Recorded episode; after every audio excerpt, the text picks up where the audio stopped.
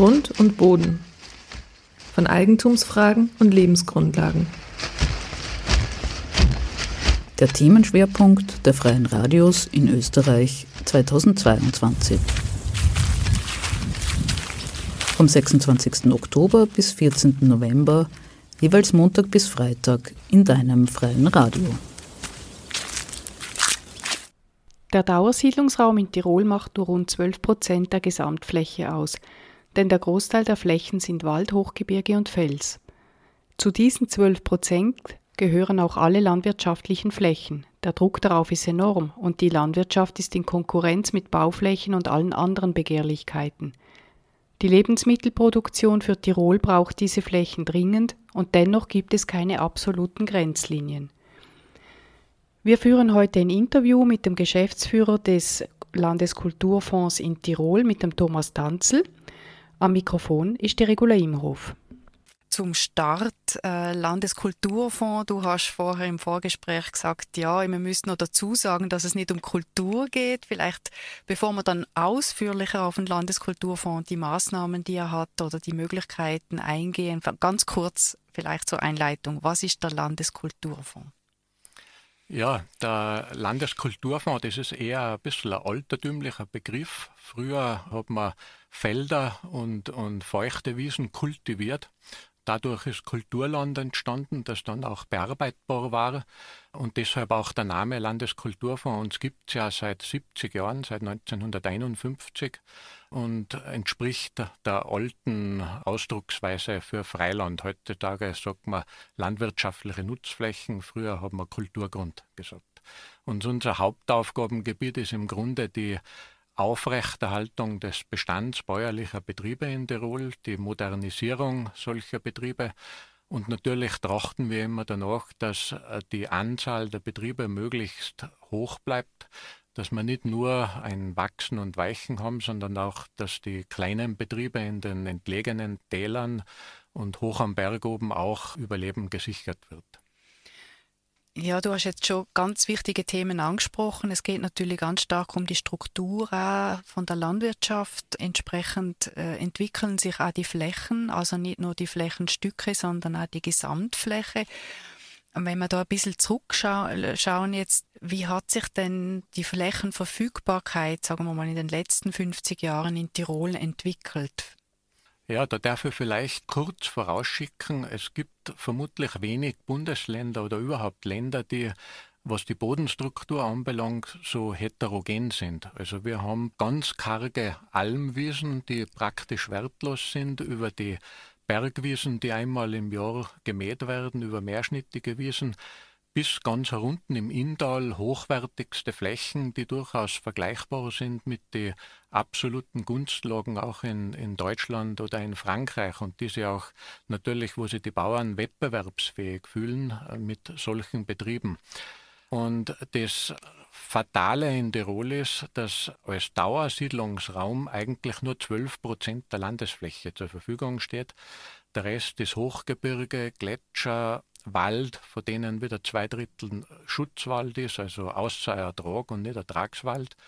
Und nur 12 Prozent ist Dauersiedlungsraum. Und unter diesem Dauersiedlungsraum wird aber auch landläufig immer verstanden, ja, da kann man siedeln, da kann man bauen, das ist richtig, aber da gehören auch alle landwirtschaftlichen Flächen dazu. Also da sieht man, wie wenig das ist und im Endeffekt sind es nur 8,5 Prozent circa, die wirklich landwirtschaftlich genutzt werden. Und genau auf diesen 8,5 Prozent, da lastet der größte Druck, da ist ein großes Gerangel um diese Flächen für Gewerbe, für Industrie, für Wohnen aber auch natürlich äh, für die Landwirtschaft. Und man muss grob sagen, diese Flächen werden wirklich von Jahr zu Jahr weniger. Gibt es da eine Größenordnung, wie die man sich vorstellen kann, wenn man von Hektar redet, ist immer ein bisschen schwierig, wie viel der Flächenschwund tatsächlich für die Landwirtschaft bedeutet? Die Hagelversicherung, der Dr. Kurt Weinberger, Vorstand der Hagelversicherung, hat da sehr umfangreiche Forschungsarbeit betrieben. Äh, also österreichweit ist es so, dass pro Tag 12 Hektar Fläche verloren geht, das versiegelt wird für Wohnbau, Straßenbau, Gewerbe äh, und so weiter. Das entspricht in etwa 20 Fußballfeldern. Und herabgebrochen auf Tirol ist es circa ein Hektar pro Tag. Das ist eine Fläche von 100 mal 100 Meter und ist mehr als eineinhalb Fußballfelder.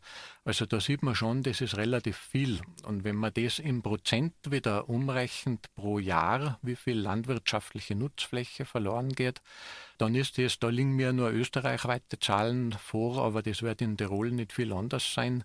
Dann ist das 0,5 Prozent der landwirtschaftlichen Nutzfläche, die jährlich verbaut wird und versiegelt wird. Und wenn man das hochrechnet, dann ist eigentlich in 200 Jahren, wenn da keine Trendänderung oder keine, keine Willensänderung äh, eingreift, dann wäre der gesamte äh, Raum, der für Lebensmittelproduktion zur Verfügung steht, verbraucht.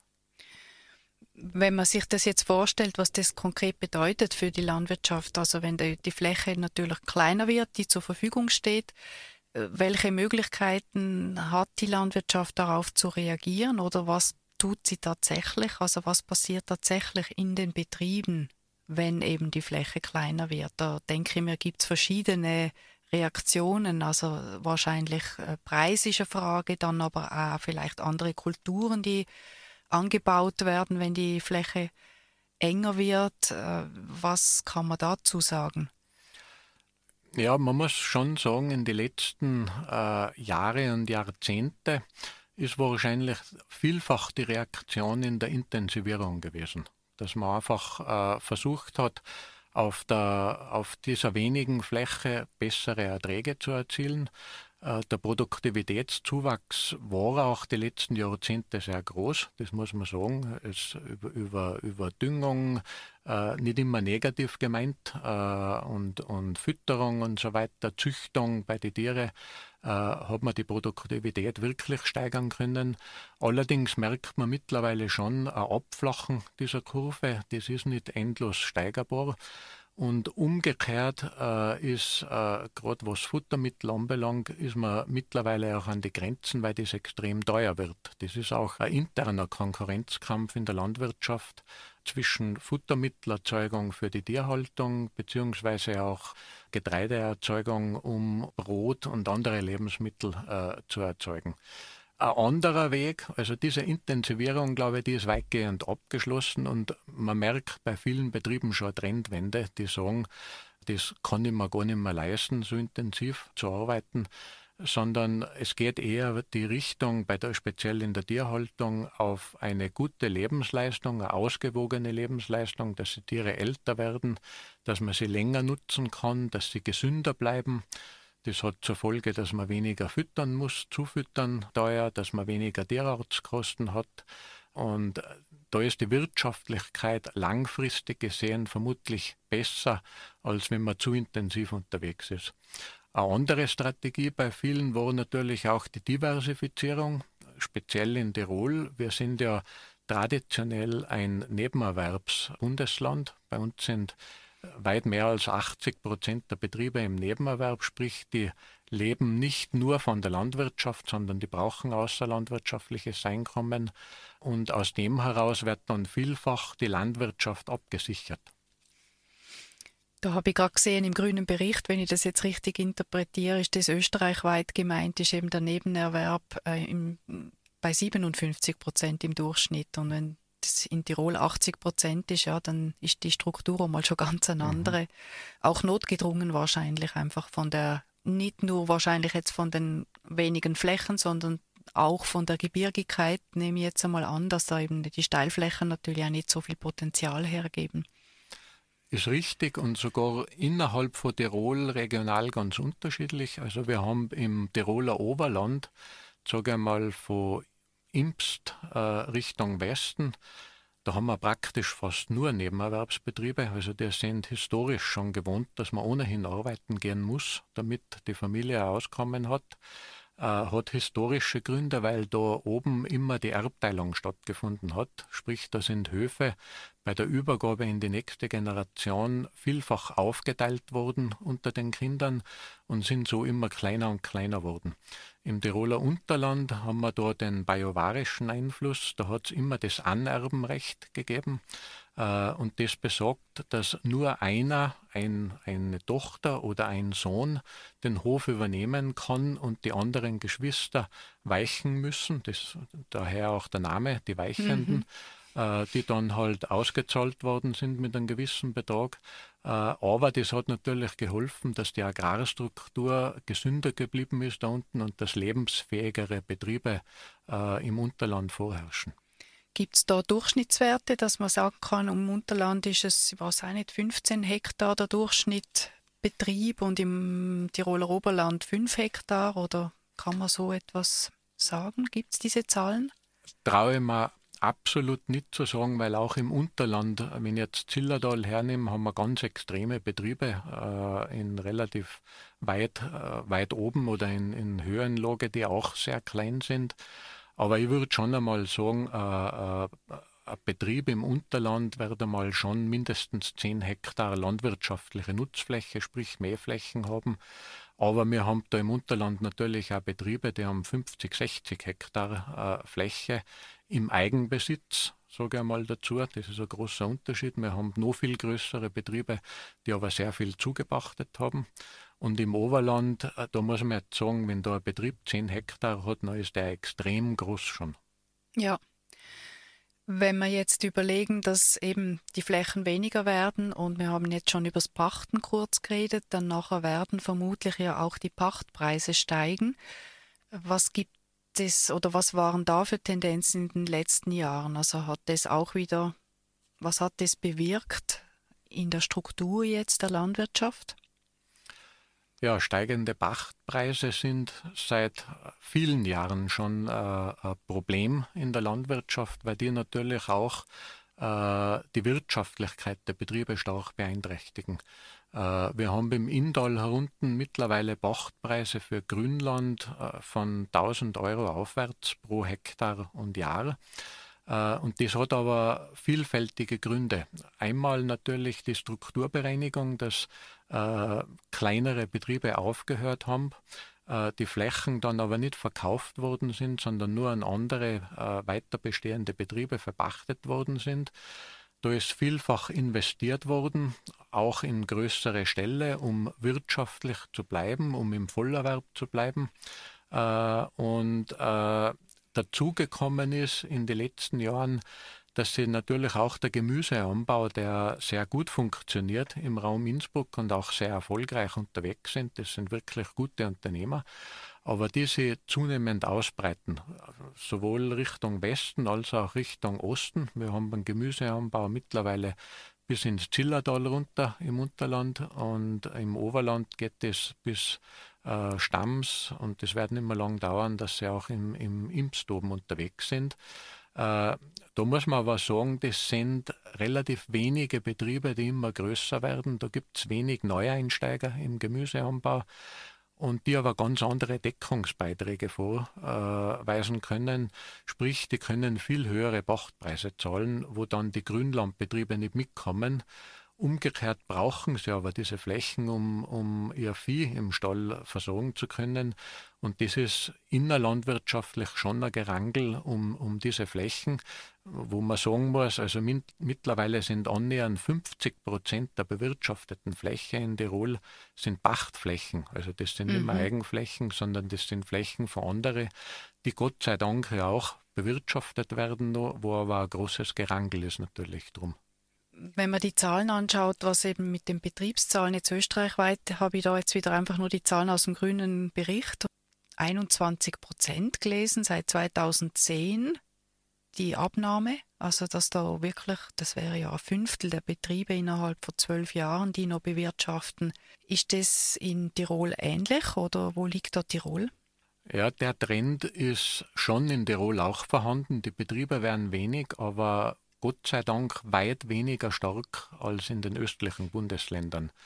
Und das hat wahrscheinlich den Grund, dass in den östlichen Bundesländern wirklich Vollerwerbsbetriebe vorherrschen und da die Entscheidung irgendwann ist, ja entweder geht es weiter oder ich höre ganz auf. Und deshalb die Strukturbereinigung und da ist das, das Thema Wachsen und Weichen noch viel stärker ausgeprägt als in Tirol wo ein Nebenerwerbsbetrieb sich wahrscheinlich sagt, naja, Leben von der Landwirtschaft kann ich sowieso nicht und das hat, haben meine Eltern schon nicht können und die Großeltern nicht, aber ich tue es halt trotzdem weiter aus emotionalen Gründen, aus Gründen der Selbstversorgung, aber auch aus Gründen der Verwurzelung und, und des Geerdetseins in Tirol, äh, dass das doch gemacht wird. Umgekehrt äh, ist auch das Wachsen, hat bei uns seine Grenzen, weil ein Nebenerwerbsbetrieb irgendwann arbeitsmäßig einfach überlastet wäre und nicht äh, ständig weitere Pachtflächen dazunehmen kann. Und in Summe ist das wahrscheinlich der Grund, dass die Strukturbereinigung in Tirol nicht so stark fortschreitet als in, in Rest Österreich. Also ich habe da äh, für Tirol äh, Zahlen. Also wir haben 2015 nur 11.900 Betriebe gehabt, äh, die äh, aktiv waren. 2021 waren es nur 11.640. Also da sieht man schon, das sind jetzt, ist nicht so eine starke Abnahme mhm. als in Gesamtösterreich. Erfreulich davon, äh, der Biobereich ist da separat äh, ausgewiesen. Da haben wir 2015 2200 Betriebe gehabt und 2021 trotz einer Abnahme in diesem Jahr äh, haben wir mehr Betriebe biologisch wirtschaften gehabt, nämlich 2300. Also das sind doch 100 Betriebe mehr geworden. Was wir noch wenig besprochen haben, ist, wie haben sich denn die Preise für den Kauf entwickelt. Also da können wir ja nur daran denken, was jetzt beispielsweise auch im Tourismus eben der, oder der Tourismus für eine Auswirkung hat, auch auf ähm, Immobilien. Was bedeutet das für die landwirtschaftlichen Flächen, wenn wir über den Kauf reden? Ja, da ist die Situation eigentlich so, in die 60er, 70er Jahre, also wo, wo ich auf die Welt gekommen bin im Grunde, da war eine Phase, da hat man relativ leicht einen landwirtschaftlichen Betrieb in Tirol kaufen können. Die waren gar nicht so, so teuer und da hat auch ein reger Handel mit landwirtschaftlichen Betrieben stattgefunden. Äh, mit dem Aufkommen vom Tourismus und, und der, der Internationalisierung auch des Landes und, und äh, der, der verstärkten Mobilität sind die Preise in Tirol extrem gestiegen und wir haben speziell in den letzten 10, 15 Jahren ein ganz ein ungutes Umfeld gehabt, äh, was die Preisentwicklung betrifft, äh, nämlich dieser hohe Geldumlauf. Es ist unheimlich viel Geld bei den Leuten gewesen. Es ist ein niedriges Zinsumfeld gewesen, sprich man hat sie sehr günstig Geld leihen können und umgekehrt, wer Geld gehabt hat, der hat eigentlich keine Alternative gehabt, wo er zinsbringend Geld anlegen kann. Und da ist es dann modern geworden und, und äh, hat sich stark verbreitet, Geld in Immobilien anzulegen. Das sind oft Häuser oder Wohnungen gewesen. Man spricht da vom Betongold. Aber auch die Landwirtschaft ist da nicht davor verschont geblieben. Äh, und das muss man sagen, es ist sehr viel in, in landwirtschaftliche Betriebe investiert worden auch. Nicht nur von den einheimischen Betrieben, die sind oft nicht imstande gewesen, mehr ihre eigenen Betriebe aufzustocken, was ja oft sinnvoller wäre, äh, dass die eigenen Betriebe die Flächen bewirtschaften, sondern es ist da äh, ein starker Druck auch aus dem Ausland gekommen, wo ja EU-Bürger mit den österreichischen Bürgern gleichgestellt werden müssen. Und äh, da ist in den letzten Jahren auch ständig zu einer Aufweichung des Grundverkehrsgesetzes gekommen. Im vergangenen Jahr haben wir da Gott sei Dank mit dem Interessentenmodell ein bisschen eine Trendwende herbeiführen können, nämlich äh, es äh, sind, äh, wenn ein Nichtlandwirt äh, äh, landwirtschaftliche Flächen kauft oder einen ganzen Betrieb kauft, dann werden diese Flächen öffentlich ausgeschrieben. Sprich, es kann der ortsansässiger Bauer oder eine Bäuerin ein Angebot abgeben äh, und neuerdings eben auch der Landeskulturfonds. Problem war nämlich oft, dass bei diesen hohen Preisen äh, aktive Betriebe gar nicht mehr imstande waren, ein Angebot abzugeben. Und da springt jetzt oft der Landeskulturfonds ein. Das haben wir heuer jetzt schon achtmal gemacht und haben da praktisch jeden Verkauf an Nichtlandwirte verhindern können. Die Flächen sind dann zwar nicht an uns gegangen, weil wir nur den Verkehrswert, den amtlich festgestellten Verkehrswert zahlen könnten, aber wir haben zumindest das Geschäft verhindern können und das ist zurück an den Start verwiesen worden und die Verkäufer, die da gutes Geld verdienen wollen mit dem Verkauf, sind dann mit der Zeit doch gezwungen, mit den Einheimischen zu reden und mit vernünftigen Preisen zu hantieren, äh, damit sie die Betriebe dann wirklich verkaufen können. Das ist auf jeden Fall ein wichtiger Punkt und den möchte ich nachher dann noch einmal aufnehmen, wenn wir über die ganzen Möglichkeiten und eben Leistungen auch vom Landeskulturfonds noch reden werden. Kann man sagen, wie stark eben zum Beispiel ein Hektarwert gestiegen ist in den letzten, sagen wir jetzt tatsächlich 50 Jahren? Ja, da liegen mir jetzt äh, mir persönlich keine Zahlen vor, aber ich kann nur so Vergleichswerte nennen. Äh, wir liegen im, im Inntal herunten für Grünland, also drei- bis vierschnittige Wiesen, wahrscheinlich zwischen äh, Kufstein bis Delfs äh, bei 30 Euro circa für einen Quadratmeter Freiland. Also da kann man nicht bauen draus, drauf, da kann man nur wirtschaften. Äh, das ist im Vergleich zu östlichen Bundesländern schon ein horrender Preis. Wenn ich da Niederösterreich, Oberösterreich nehme, da sind wir bei 4, 5 Euro äh, für einen Quadratmeter Freiland.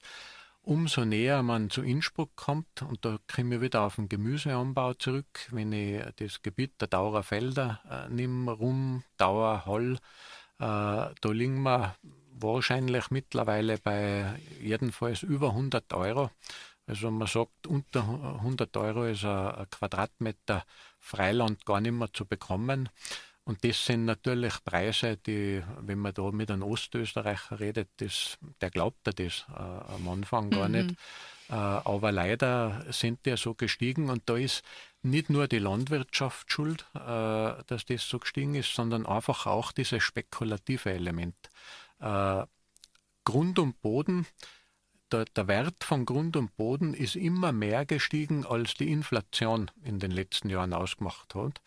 Äh, sprich, es ist einfach die Verlockung groß gewesen, überschüssiges Geld in Grund und Boden anzulegen, weil man da eine sichere Wertsteigerung gehabt hat. Und so ist das dahingaloppiert in einem Ausmaß, was aber nicht mithalten kann mit der Produktivität oder mit der Wirtschaftlichkeit die man aus so einer Fläche runterholen kann. Weil es ist eine Illusion zu glauben, dass man, wenn man eine Fläche um 30 Euro oder noch mehr kauft, dass man in einer Generation diese, diese Werthaltigkeit wirklich erzielen kann durch den Anbau von, von Feldfrüchten oder durch Fütterung von Kühen, das ist einfach unmöglich. Also das geht nur über viele Generationen und ist auch nur möglich gewesen, indem das Geld einfach irgendwo günstig war oder zur Verfügung gestanden ist.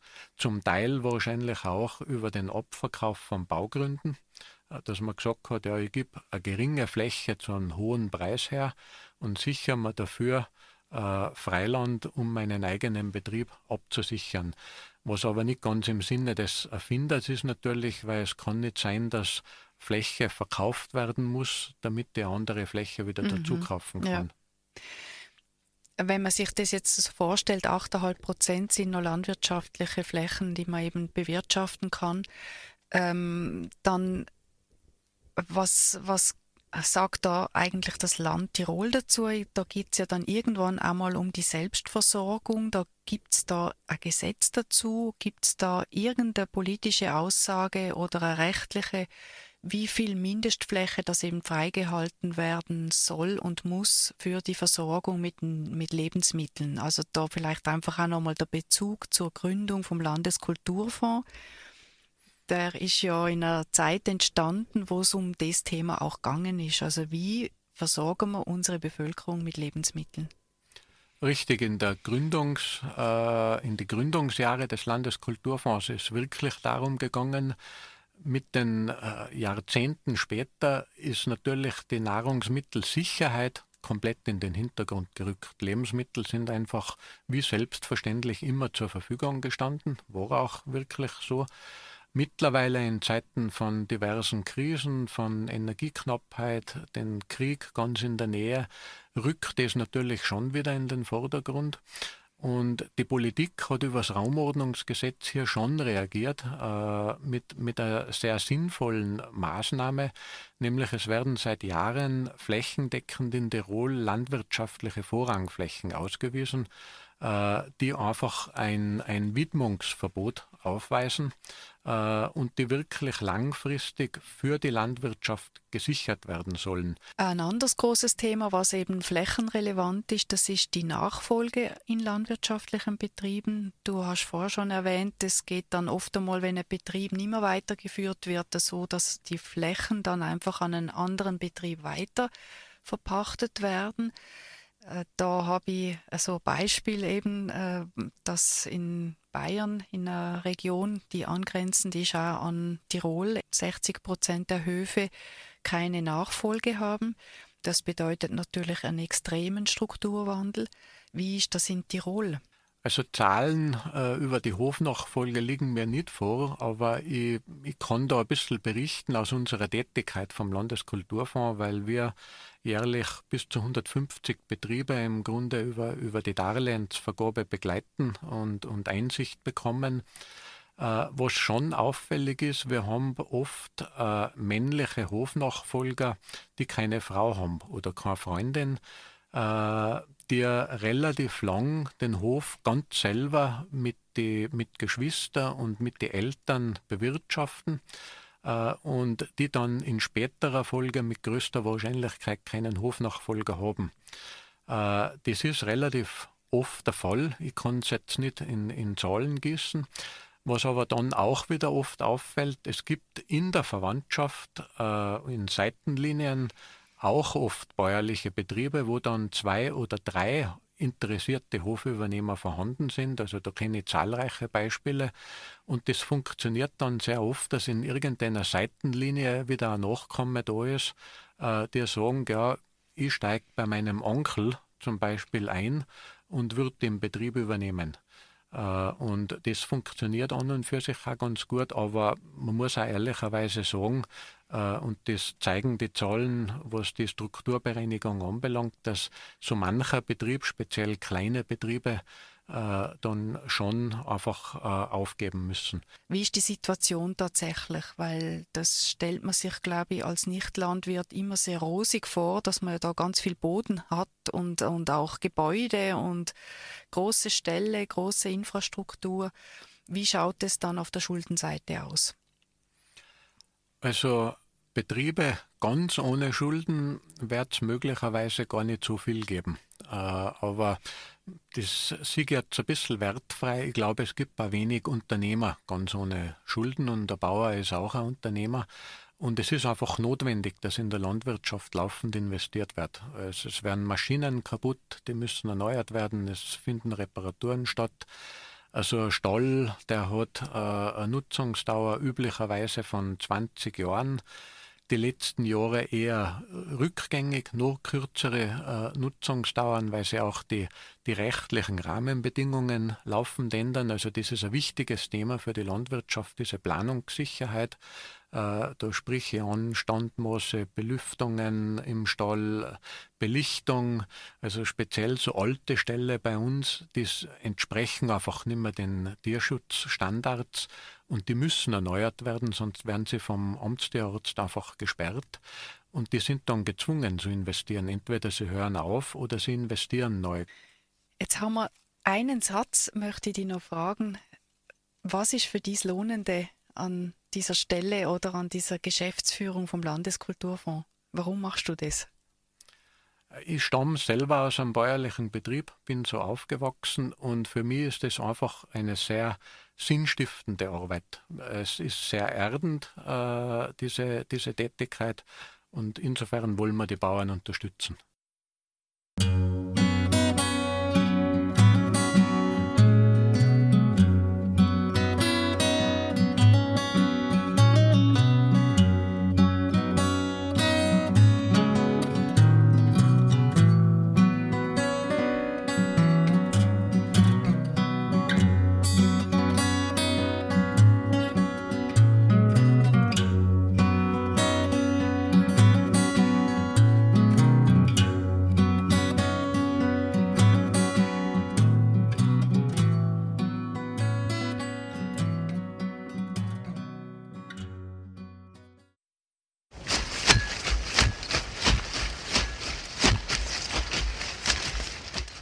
Und Boden.